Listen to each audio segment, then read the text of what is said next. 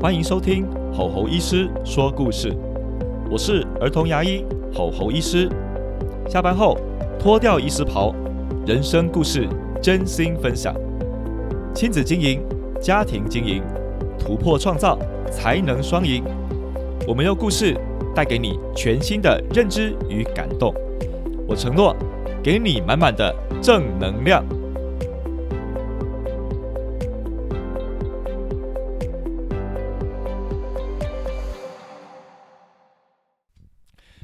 Hello，各位听友，大家好，欢迎来到吼吼医师说故事。我是儿童牙医吼吼医师。现在的录制呢是在台中的早上啊，我刚送完孩子上学。那现在呢啊，太太也正在帮二宝喂奶哦。现在是一个还算宁静的时刻，来跟大家录制这个 Podcast。嗯，其实大概在前天的时候呢，有去上这个黄崇林医师的节目哦，就是啊宁夏路六十六号茶房哦，他们一直告诉我说不要念错啊，因为我上次念成宁夏路六十六号厨房哦，可能肚子太饿了，他们就一直狂笑这样子哦。录制的感想是啊，我觉得过程当中很轻松啦，无所不聊哦，因为呢，他们那边听友很多哈，问了各式各样的问题，刚好有孩子看牙害怕的问题。那就请我出手哈，来帮忙做解答。其实过程当中是蛮开心的哦，因为这是常被问到的问题。如果有更多的听友啊，好，刚好你是当爸爸妈妈的身份，你就知道说，诶，如何帮孩子啊？譬如说找他们去这个儿童牙医啊，或者是说麻醉的方式啊，其实不用那么害怕。麻醉现在其实很平易近人。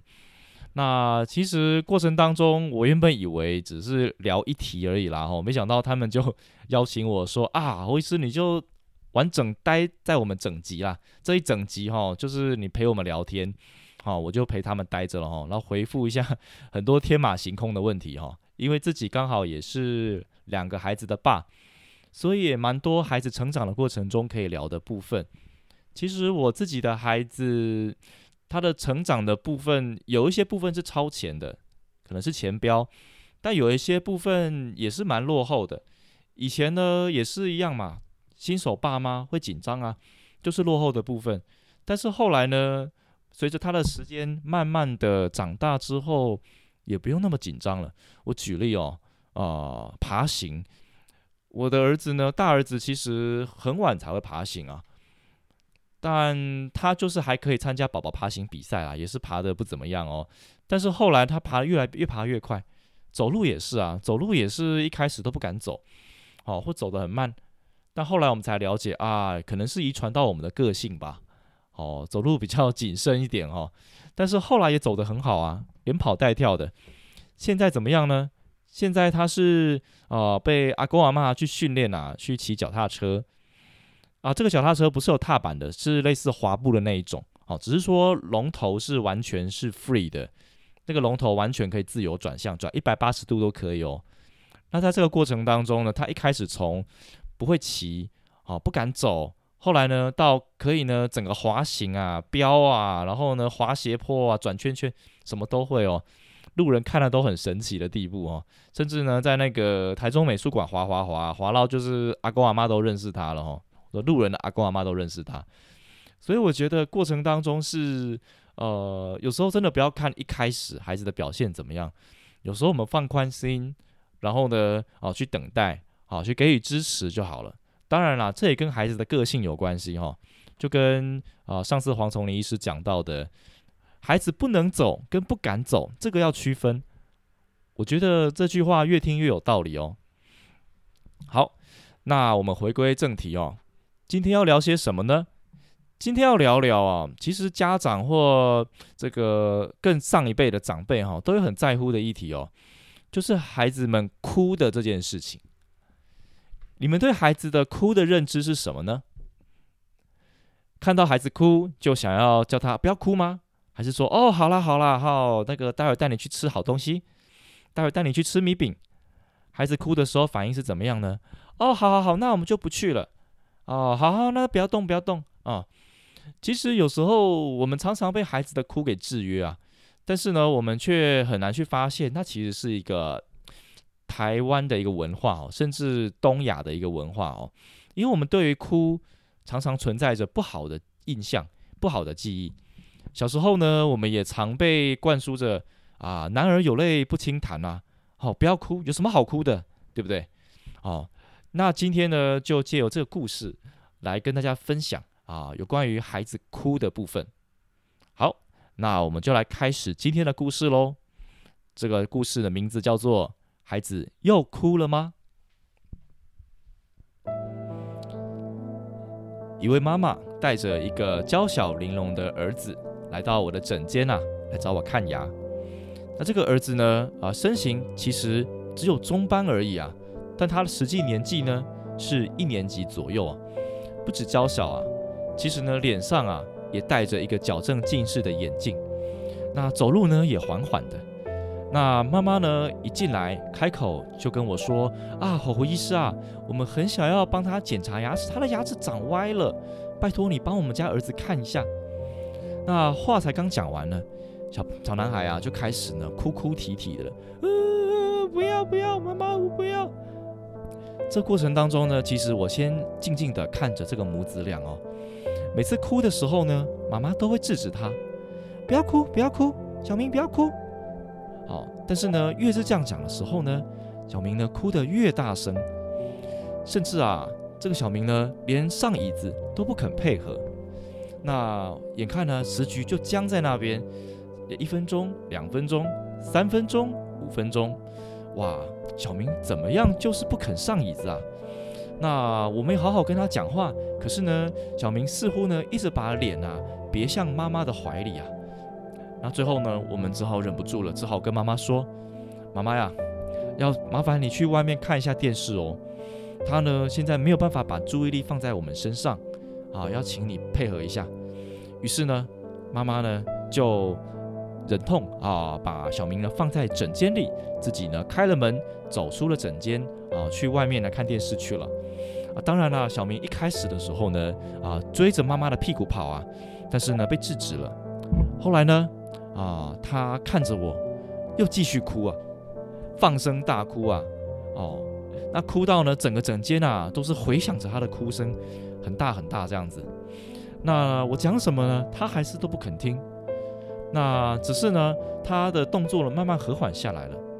接着呢，我就对他说：“小明啊，你要哭对不对？好，你哭大声点，叔叔准许你哭，你哭大声点。”没错，不够大声，再大声点。小明呢，看着我就一直哭，一直哭，不断的哭，很大声的哭。我继续跟他说，再哭大声一点。啊，就这样子而已吗？没关系，叔叔准许你。你在之前不准备哭，对不对？现在可以大声哭。可是后来，小明的声音慢慢变小了。他用着很疑惑的眼神看着我。我们的眼神呢？开始交接的秒数呢，越来越高了，越来越高了。慢慢慢慢的呢，他的语气变得比较和缓下来。一开始哭得比较小声，后来呢，渐渐就不哭了。那我就对他说：“小明啊，你还有要哭吗？”他看着我说：“不哭了。”开始摇摇头，然后呢，用着疑惑的眼神继续看着我。我跟小明说：“小明啊。”你今天是要来看牙齿哦，因为你刚刚没有专心，所以呢，我请妈妈先去外面看电视了。今天呢，做的事情很简单，是要帮你检查牙齿。那呢，待会啊，你要坐在这个诊疗椅上，叔叔呢按个按钮会让你躺下来，并且叔叔呢会拿检查牙齿的工具陪你玩一玩，看看嘴巴。如果看完没有问题，今天呐啊，你就可以回家了，甚至我还要送你礼物哦。小梅听一听，啊，先沉默了一下，然后呢，瞬间呢，又抱着我一阵痛哭啊！我被一个陌生的小男孩抱，其实有时候也会蛮惊讶的，因为呢，这不是常见的状况。但是我可以感受得到小明内心中很大的恐惧啊！他过去可能真的很害怕看牙啊，但是我就摸摸他的头，我跟他说。啊，就试试看吧，我们慢慢来。所以呢，小明呢就小心翼翼的啊，慢慢的走进诊疗椅，慢慢一只脚一只脚连着屁股坐上了诊疗椅。紧接着呢，我们就按了个按钮，让他慢慢躺下来，然后呢，好好的跟他介绍每个看牙的工具，让他慢慢的啊接受整个节奏，并且呢把牙齿看完了。接着我就请妈妈啊回来了，妈妈打开了门进来，看到眼前的场景，很惊讶。医生啊，你到底做了些什么呀？他去到许多的牙科都不肯看牙，哎。我跟妈妈说，其实啊。我只是让他放声的大哭，尽情的哭，哭到他开心为止。妈妈很疑惑，听不太懂我在说的些什么。接着我就开始跟妈妈讲解啊小明的病情。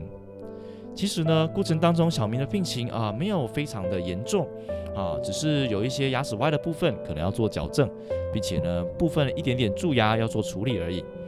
接着呢，我就看着小明跟着他妈妈啊。开开心心的啊，心满意足的呢啊，离开了诊间了。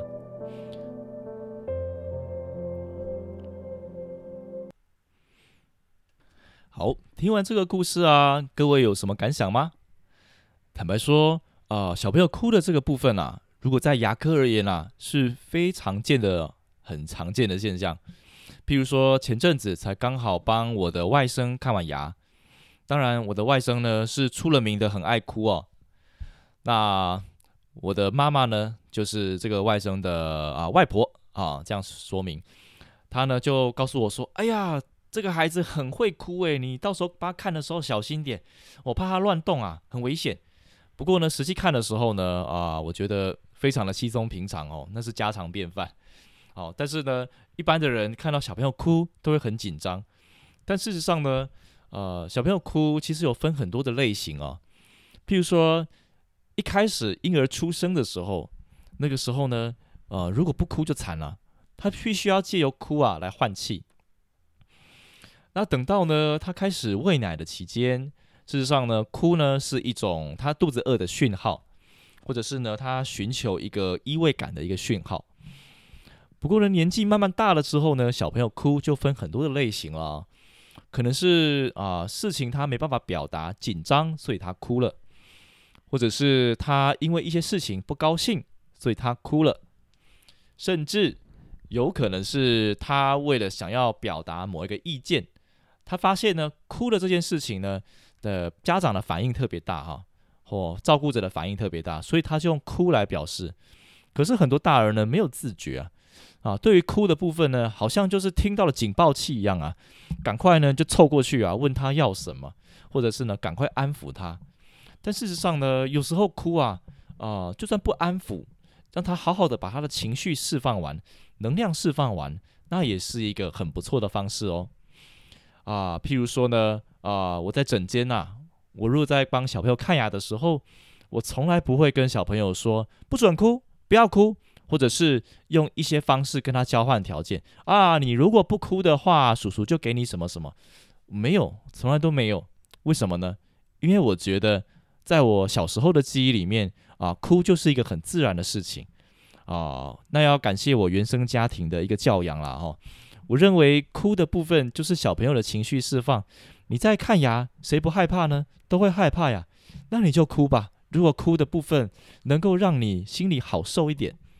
不过呢，啊，哭归哭啊，乱动就不行了。你如果呢摇头晃脑的，或是手起来捂嘴巴，这个就会危险了。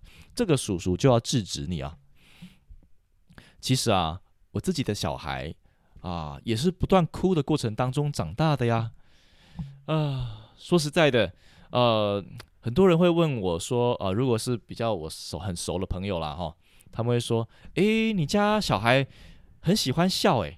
哎，笑点也很低哈，看到什么事情都笑嘻嘻的，人见人爱，很棒哦。那你是怎么教的呢？其实啊，我们没有去限定说他要笑，什么时候要笑哈，那是他本身的一个特质。可是呢，我个人有另外一个见解哦，越敢哭的孩子，我觉得他越敢笑。为什么呢？因为愿意去释放情绪的时候，他才会愿意能够拥有正能量。哎，我觉得人的情绪也是跟能量一样哦，要一进一出啊，所以要有负面的能量，有时候才会有正面的能量，就像要有坡峰，也要有坡谷一样啊。所以呢，我有时候会这样回答我朋友哦，就是啊，我的儿子啊，因为呢，他哭的时候呢，我都让他尽情的哭哈。我们不会跟他说啊，你不要哭，而是呢，会好好跟他沟通。好，如果他真的很想哭，我们就让他哭个够。等情绪缓解之后，我们再来处理我们要处理的事情，或是要进行跟他的沟通哈。所以呢，事实上我没有办法预期他什么时候哭，什么时候笑，但就是让他自己啊去啊发挥他的情绪啊。我们没有要阻止他的情绪，那后面呢，再理性的跟他沟通哈。坦白讲，我自己的孩子看牙会不哭吗？每次都哭啊！事实上呢，这就是真相啊。每次来啊给爸爸看牙，是自己的爸爸诶，但还是哭个稀里哗啦。所以我想这个部分啊，就说到这边了。我想这就是一个呃，我们孩子的真实写照哦。好。呃，在节目的尾声呢，啊，这边呢要回应一下听友的回馈哦。那有听友说，啊，他是 Olivia 抢他说呢，吼吼医师真的很会说故事，我边听呢边狂笑，啊，让人深入其境。啊，这边的回复是呢，啊，谢谢你的支持哦，我也觉得我很有说故事的这方面的才能哦，我觉得蛮有趣的哦，搞不好我是一个。呃，如果不当牙医的话，可能会去演戏吧，或是当说故事叔叔哦。好，谢谢你的回馈。也有听友问说，呃，想要知道啊，这个宁夏路六十六号茶房啊，侯医师的这个来宾时间啊，那是哪一集？呃，基本上我目前录制的时候还没有播出，那等到播出的时候呢，会给大家连接哈。啊，因为呢，我目前录的自己录的这一集呢，也不是当天马上就送出，其实都会有一些呃时间差了。我目前会维持周更，那之后呢，等到频率比较稳的时候呢，会想要一周两更这样子。那也请大家多帮我加油啦。好，今天就录到这边了，谢谢大家的支持，我们下次见，拜拜。